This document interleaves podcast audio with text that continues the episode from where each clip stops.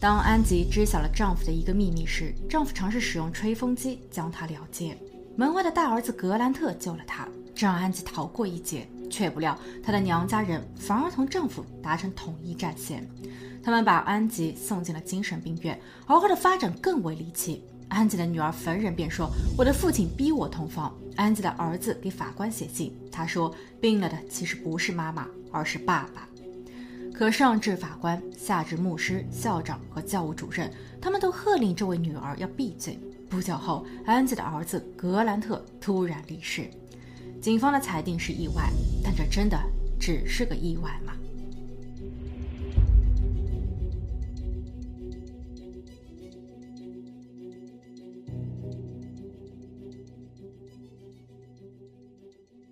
？Hello，大家好，我是鬼灵异。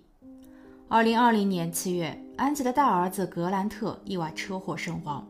有效的目击证人只有一位，他是安吉的前夫格兰特的亲生父亲亚伦。当安吉赶赴医院时，亚伦已经签署了文件，他放弃了对儿子的进一步尸检，他也拒绝了将儿子的遗体进行捐赠。安吉看着病床上冷冰冰的儿子，悲痛欲绝。但他发现前夫亚伦却站在一边，显得十分安静。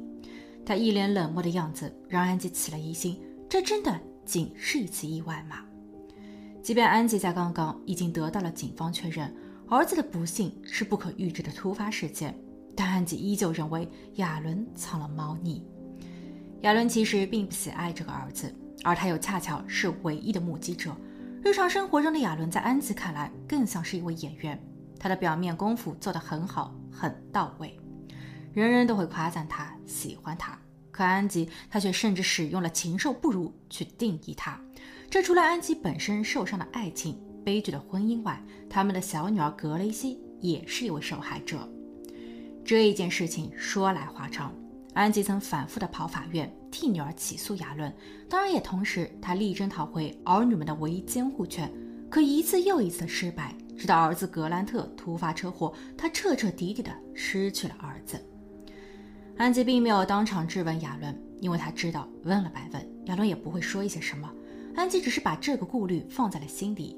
直到二零二一年三月事发的半年后，他在一个废料厂里找到了被前夫遗弃的儿子的汽车。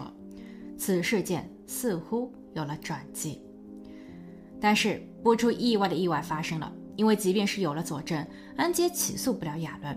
事实上，安吉在此前曾被判过一项诽谤罪，他自二零一九年起，其后的六年间都不可以再起诉亚伦。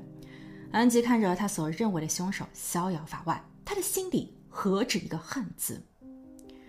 二零二一年五月，小女儿格雷西站了出来，年仅十四岁的她通过油管发了一段长约十八分钟的视频。My father's a monster. It makes me want to vomit. That my father raped me, hurt me, and I'm not going to be a victim of this monster. He's a rapist, he's a molester, he's a liar, and he's a killer. 接下来，让我们回到故事的最初，更深入的了解一下整起案件。它发生在田纳西州。故事的一开始与其他的案件相仿，有着一段美妙的邂逅。二零零一年，喜欢篮球、爱唱歌的安吉在获得了药学博士学位后，找了一份工作。他勤劳肯干，每一天都过得很充实。他积攒了房屋的首付，在那时维尔购买了一套小房子。虽然是独居，却也很享受于这份宁静与舒适。每一天，他都会打开电视机收看早间新闻，而此时电台里所播放的是体育新闻。他的主播是安吉的高中学长亚伦·所罗门。亚伦在电台已经工作了五年，安吉对亚伦的印象还是挺深的。高高的个子，能言善道。虽然在高中时期他们没有太多的交集，但在这一年的后期的某一天，两个人在路上完美邂逅。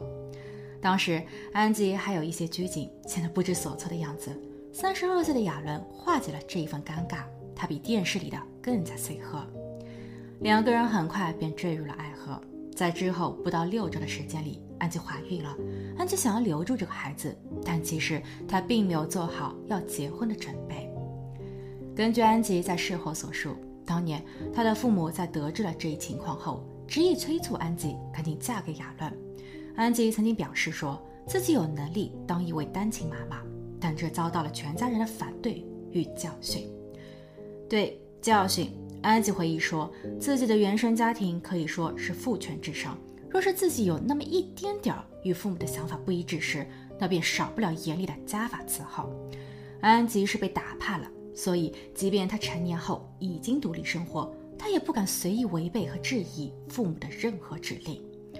安吉只能自我安慰说，亚伦是一个不错的男人，他很会哄人，也有一份很好的工作。一个月后，她嫁给了亚伦。九个月后，她生下了儿子格兰特。四年后的二零零六年十月十七日，小女儿格雷西出生，全家人依旧住在纳什维尔。亚伦兼职了 Our Kids Center 的董事会成员一职，这是一家非营利组织，为因受到不公对待的儿童提供医疗评估、咨询和现实的照料。在外界看来，亚伦充满着父爱与正义感。但二零一一年时，老婆安吉却发现了问题，包括亚伦的伪造支票。他的财务报表有阴阳两份，他确实是在儿童保护机构中做兼职，但却也似乎正在调教机构中的几个小姑娘，哄骗他们自愿成为大叔的玩物。同年，亚伦离开了电台，他告诉安吉说他不想干了，但安吉清楚那是因为亚伦的电脑和手机里存有不雅视频，亚伦是被解雇的。失业后的亚伦把怨气都撒在了安吉和大儿子格兰特的身上。事实上，亚伦一直都很讨厌这个儿子。安吉也莫名，这是为什么呢？儿子格兰特其实很努力，他从四岁起就开始练习棒球，他在棒球上的表现很不错。他的教练很明确地表示，格兰特是未来之星。作为父亲的亚伦在听见这一句话后微微一笑，不过安吉能够感觉出他是在逢场作戏。安吉并没有揭穿亚伦，相反的，他一味的顺从和隐忍，因为他从小到大。无论是娘家还是现在的家，他都没有发言权。安吉想要过太平的日子，那就必须得顺服，哪怕丈夫的行为和决定是错误的。根据安吉在后期的说法，亚伦会因为任何的不顺心，对着妻儿大打出手。安吉也是不敢还手，她只能护着儿子，并也因此承受了很大的压力。安吉私下约见了医生，她被确诊患上了创伤后应激障碍。她将此事件告诉了亚伦。希望能够得到丈夫的支持，并允许她外出治病。亚伦同意了，不过每一次亚伦都会寸步不离的陪伴，安吉不再有机会说出自己的详情，尤其是当着丈夫的面说出那些生活中的委屈。医生要求亚伦也做一次心理测试，结果显示亚伦患有自恋和性瘾。亚伦对此愤怒至极，他骂医生是个骗子。二零一三年一月，六岁的小女儿格雷西哭着对妈妈说：“他不想让爸爸给他洗澡，因为在此前的一段时间里，亚伦说他想要亲近女儿，想要培养父女之情，同时也能为老婆安吉减轻带娃的压力，所以就女儿的洗澡环节，亚伦代劳了，而且他亲力亲为。一开始，女儿格雷西觉得新鲜好玩，不过后来每一次洗澡的时候，她便躲了起来。”安吉不明所以，但这一日，女儿却告诉他，爸爸把一块肥皂放进了他的下面。安吉一听就炸了，他找亚伦对峙。安吉回忆道：“亚伦倒也是敢做敢当，不过他也警告安吉说，此事件到此为止。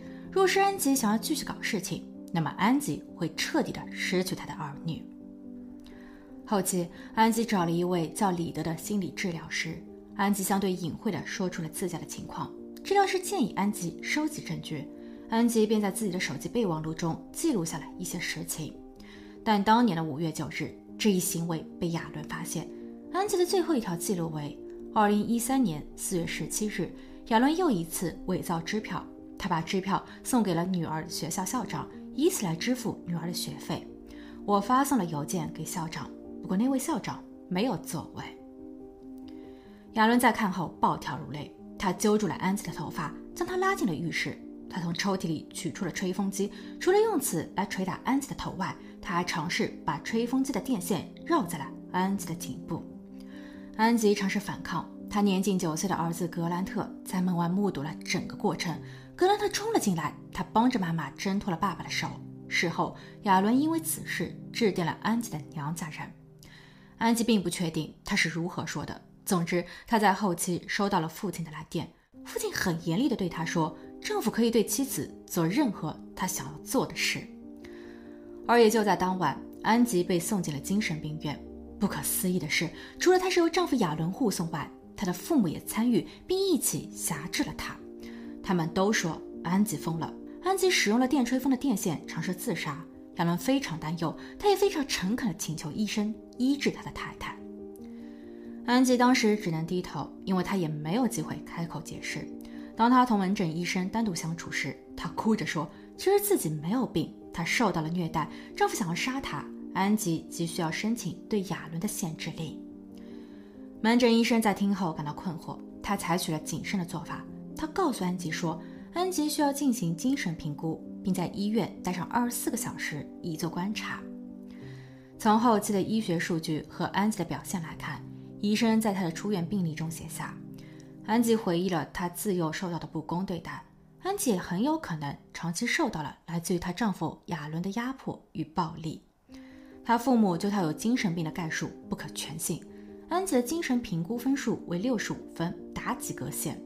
她从头到尾都没有接受或使用过有关于治疗精神疾病的药物，她也从来都没有表现出抑郁、焦躁等不良状态。五月十一日，安吉回家，但他的家中空无一人。孩子们呢？他最最关爱的儿女去了哪里？她一一给丈夫、娘家人，甚至是自己的公婆打去电话，可没有一个人接听她的电话。安吉在空荡荡的房子里呆坐着，她当时还抱有一丝希望。因为明天是母亲节，或许他的家人正在给他准备惊喜，但他等来的却是针对于自己的限制令。因为亚伦报了警，他说安吉已经做出了自杀的可怕行为。为了保护好安吉及家中的孩子们，亚伦不得不申请并剥夺安吉的母亲权利。安吉在听后傻了眼，但这仅仅只是个开始。第二天，亚伦聘请了律师，并已经向法院提交了离婚申请。亚伦带着儿女们搬到了富兰克林。根据规定，安吉无法靠近，也不被允许接触孩子们。思念至极的安吉只能躲在角落边，远远地观望。他发现儿子瘦了，女儿的精神状态也显得萎靡不振。根据后期女儿格雷斯的回忆，在那一段时间里发生了一件事情：因为爸爸严格控制了他们的饮食，兄妹两人不被允许吃糖，肉和蔬菜的摄入量也是按克计算。哥哥在短短的两个月时间里瘦了二十五磅。哥哥当时很明确地表示，他讨厌爸爸。有一天，爸爸和他开车外出，哥哥竟然试图跳离正在行驶中的汽车。爸爸一把抓住了他的手腕。哥哥说，爸爸用力很猛，他认为爸爸是想借机折断他的手。即便是在多年后，妹妹找哥哥玩时，哥哥也会经常有意无意的护住自己的手腕。二零一三年六月。安吉和亚伦离婚。关于儿女的抚养权，即便安吉罗列了所有对亚伦的不利证据，并且安吉的身体检测报告也写明了安吉并没有生病，但法院依旧将孩子们判给了父亲亚伦。在接下去的半年时间里，安吉据理力争，可最终法院也仅是同意允许安吉每一周可以探望儿女两个小时。当儿女与母亲再次见面时，安吉觉得。儿女们又瘦了许多，女儿格雷西多了深色的眼袋。她告诉妈妈说自己想要跟妈妈住在一起。安吉再一次跑法院，她希望能够有谁帮帮他们。可在这一次听证会上，前夫亚伦表示安吉的心理健康仍是个隐患。亚伦并没有更多的证据，但法院却还是站在了他的这一边。他们说亚伦在当年有了更稳定的工作，他成为了美林银行的财务顾问，他的话语诚信度极高。但念在安吉为人母的份上，可以增加安吉的探视时间，每一周六个小时。二零一四年十一月，八岁的格雷西告诉妈妈说，他的身子很不舒服，他的下面有痛痛的灼烧感。安吉问他有谁碰过吗？格雷斯回答：我不知道，不过每一回疼痛的早晨，我必定是在爸爸的床上醒来。安吉要求他对爸爸说不，不可以跟爸爸同睡一屋。女儿说：“她不清楚整个过程，她只是喝了爸爸给她准备的饮料，然后迷迷糊糊的就睡着了。”没过几天，格雷斯又致电了妈妈，他给妈妈看了看他大腿内侧的淤伤，但他说他不记得是怎么弄伤的。安吉在与他挂断电话后，立马致电并质问了前夫亚伦。亚伦让他别多管闲事。安吉再一次向法院提交申请，要求彻查及保护他的儿女。在申请报告中，安吉还附上了一份儿子的体检检测报告。报告中显示，儿子格雷特尿液中的酮体指标极高。安吉指出，这是因为他长期处于饥饿的状态。他也发现了儿子存有肌肉萎缩的早期迹象。相关部门展开调查，亚伦却哭笑不得地表示，安吉不在儿女的身边，他在什么都不知情的情况下到处乱说。女儿下面的肿痛问题，其实是因为她穿了不合身的泳衣，而泳衣的质量也有问题，这导致了她的皮疹病发。关于儿子格雷特，他又怎么可能挨饿、肌肉萎缩呢？他是练棒球的，酮体指标的偏高，是因为他在体检时是空腹，而且格雷特正在进行生酮饮食，安吉那就是小题大做，无事生非。安吉的这一份起诉申请在半年后自愿撤回，这里有两种说法。亚伦觉得是安吉他心虚了，但安吉在事后表示，因为自己受到了威胁。在那一段时间里，亚伦的一位阿姨刚好去世，他从阿姨这获得了约一百万美元的信托基金，他可以连续七年收到账款，这已经足够他用来养育儿女的。安吉因此推迟了他支付儿女的抚养费时间，亚伦因此报案，安吉被捕。亚伦向安吉提出要求，他必须撤回先前的指控。这样，亚伦就儿女的抚养费一案也不再追究，要不然，安吉极有可能就连那区区数小时的探视权也将会被剥夺。安吉最终低了头。当爸妈的官司暂时停歇时，女儿格雷西却还是在水深火热中。格雷西跑到学校的教务处，她告诉教务主任说自己的下面有东西是爸爸放的。主任听后并没有检查，因为他不相信格雷西的说辞。格雷西所在的学校是教会学院，他们的信仰是不允许有此类事情发生的。格雷西哭了，他说他说的都是真的，但教务主任选择了冷处理。他告诉格雷西说，上帝不喜欢撒谎的孩子。格雷西走出了教务室，在接下去的数周时间里，他告诉了许多同龄的朋友们，说自己受到了爸爸的侵犯，他的爸爸是个坏人。有一些小孩在回家后告诉了家长，虽然他们还太小。不知道什么是侵犯，但这让他们的家长表示忧心与不满。他们纷纷致电校方，事情也闹到了校长处。校长亲自约谈了亚伦，他让亚伦看管好自己的女儿。校长还在办公室严厉批评了格雷西。格雷西不明白为什么大家都不相信他，他再一次向妈妈哭诉，妈妈安吉也哭了。安吉联系了 DCS 儿童服务部，本以为能寻回正义。但事后的安吉承认，他忽略了一个重要的问题——人脉。亚伦的知名度很高，他还参加了当地的教会，而经常去到教会里敬拜、祷告和捐赠的，还有格雷斯的校长、学校老师、当地的法官，甚至是州长比尔利。亚伦同他们的关系都相当的密切，加上安吉早就知道的，亚伦善于伪装，所以在这件事情上，安吉的起步已经失败。果然，DCS 儿童服务部在当年跟进的结果不出所料，安吉的投诉查无实证，无效。时间一晃又是三年，期间安吉遭到了周围人的嫌弃、排斥和诽谤。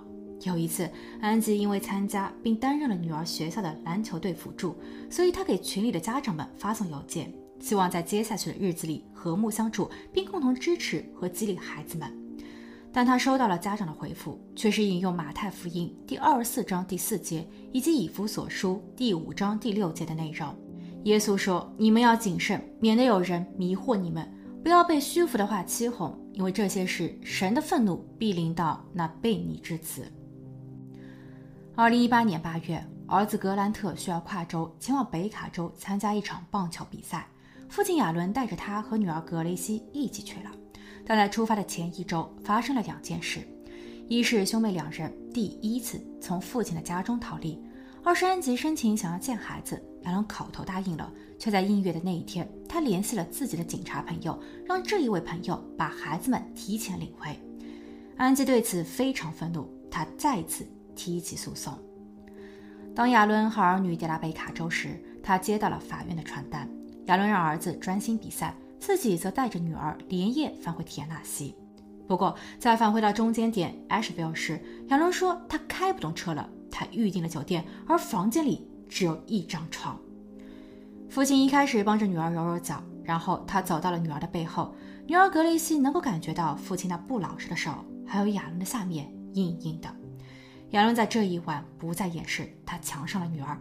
安吉在得知这一切后多次上诉。他的儿子格雷特还特意给法官写了一封信，他在信中描述了他父亲的种种恶行。而亚伦之所以还在支持自己的棒球运动，是因为这一份成功可以归功亚伦。安吉、格雷特和格雷西都认为这一次他们能赢。在听证会前，格雷西已经做好了搬家的准备，格兰特也已经与朋友在法庭上大笑拍照。但裁定的结果却是驳回，外加安吉在六年之内不能再对亚伦提起进一步的民事诉讼。那一刻，女儿抓住妈妈的手，迟迟不愿松开。亚伦将他们硬拉了开来。被带走的格雷西伤心欲绝。You know, Tom, it might that, that might be what happens is that the police end up coming to get you to bring to my house. When? I don't know. Would you, so you'd rather do that than just come to my house?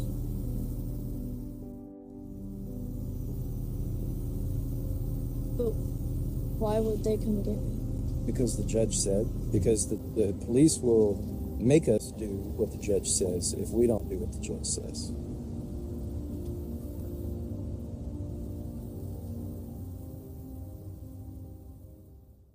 格雷西和格兰特不得不再一次回到爸爸的家。比他们所预想的更恐怖的是，亚伦的肆意妄为开始变得毫无节制。据女儿说，他不但一次又一次强上了自己，他与儿子格兰特的矛盾也在升级。而仅一年后，格兰特突发不幸。在下一期的视频中，我会细说这一场蹊跷的车祸。好了，我们下期见。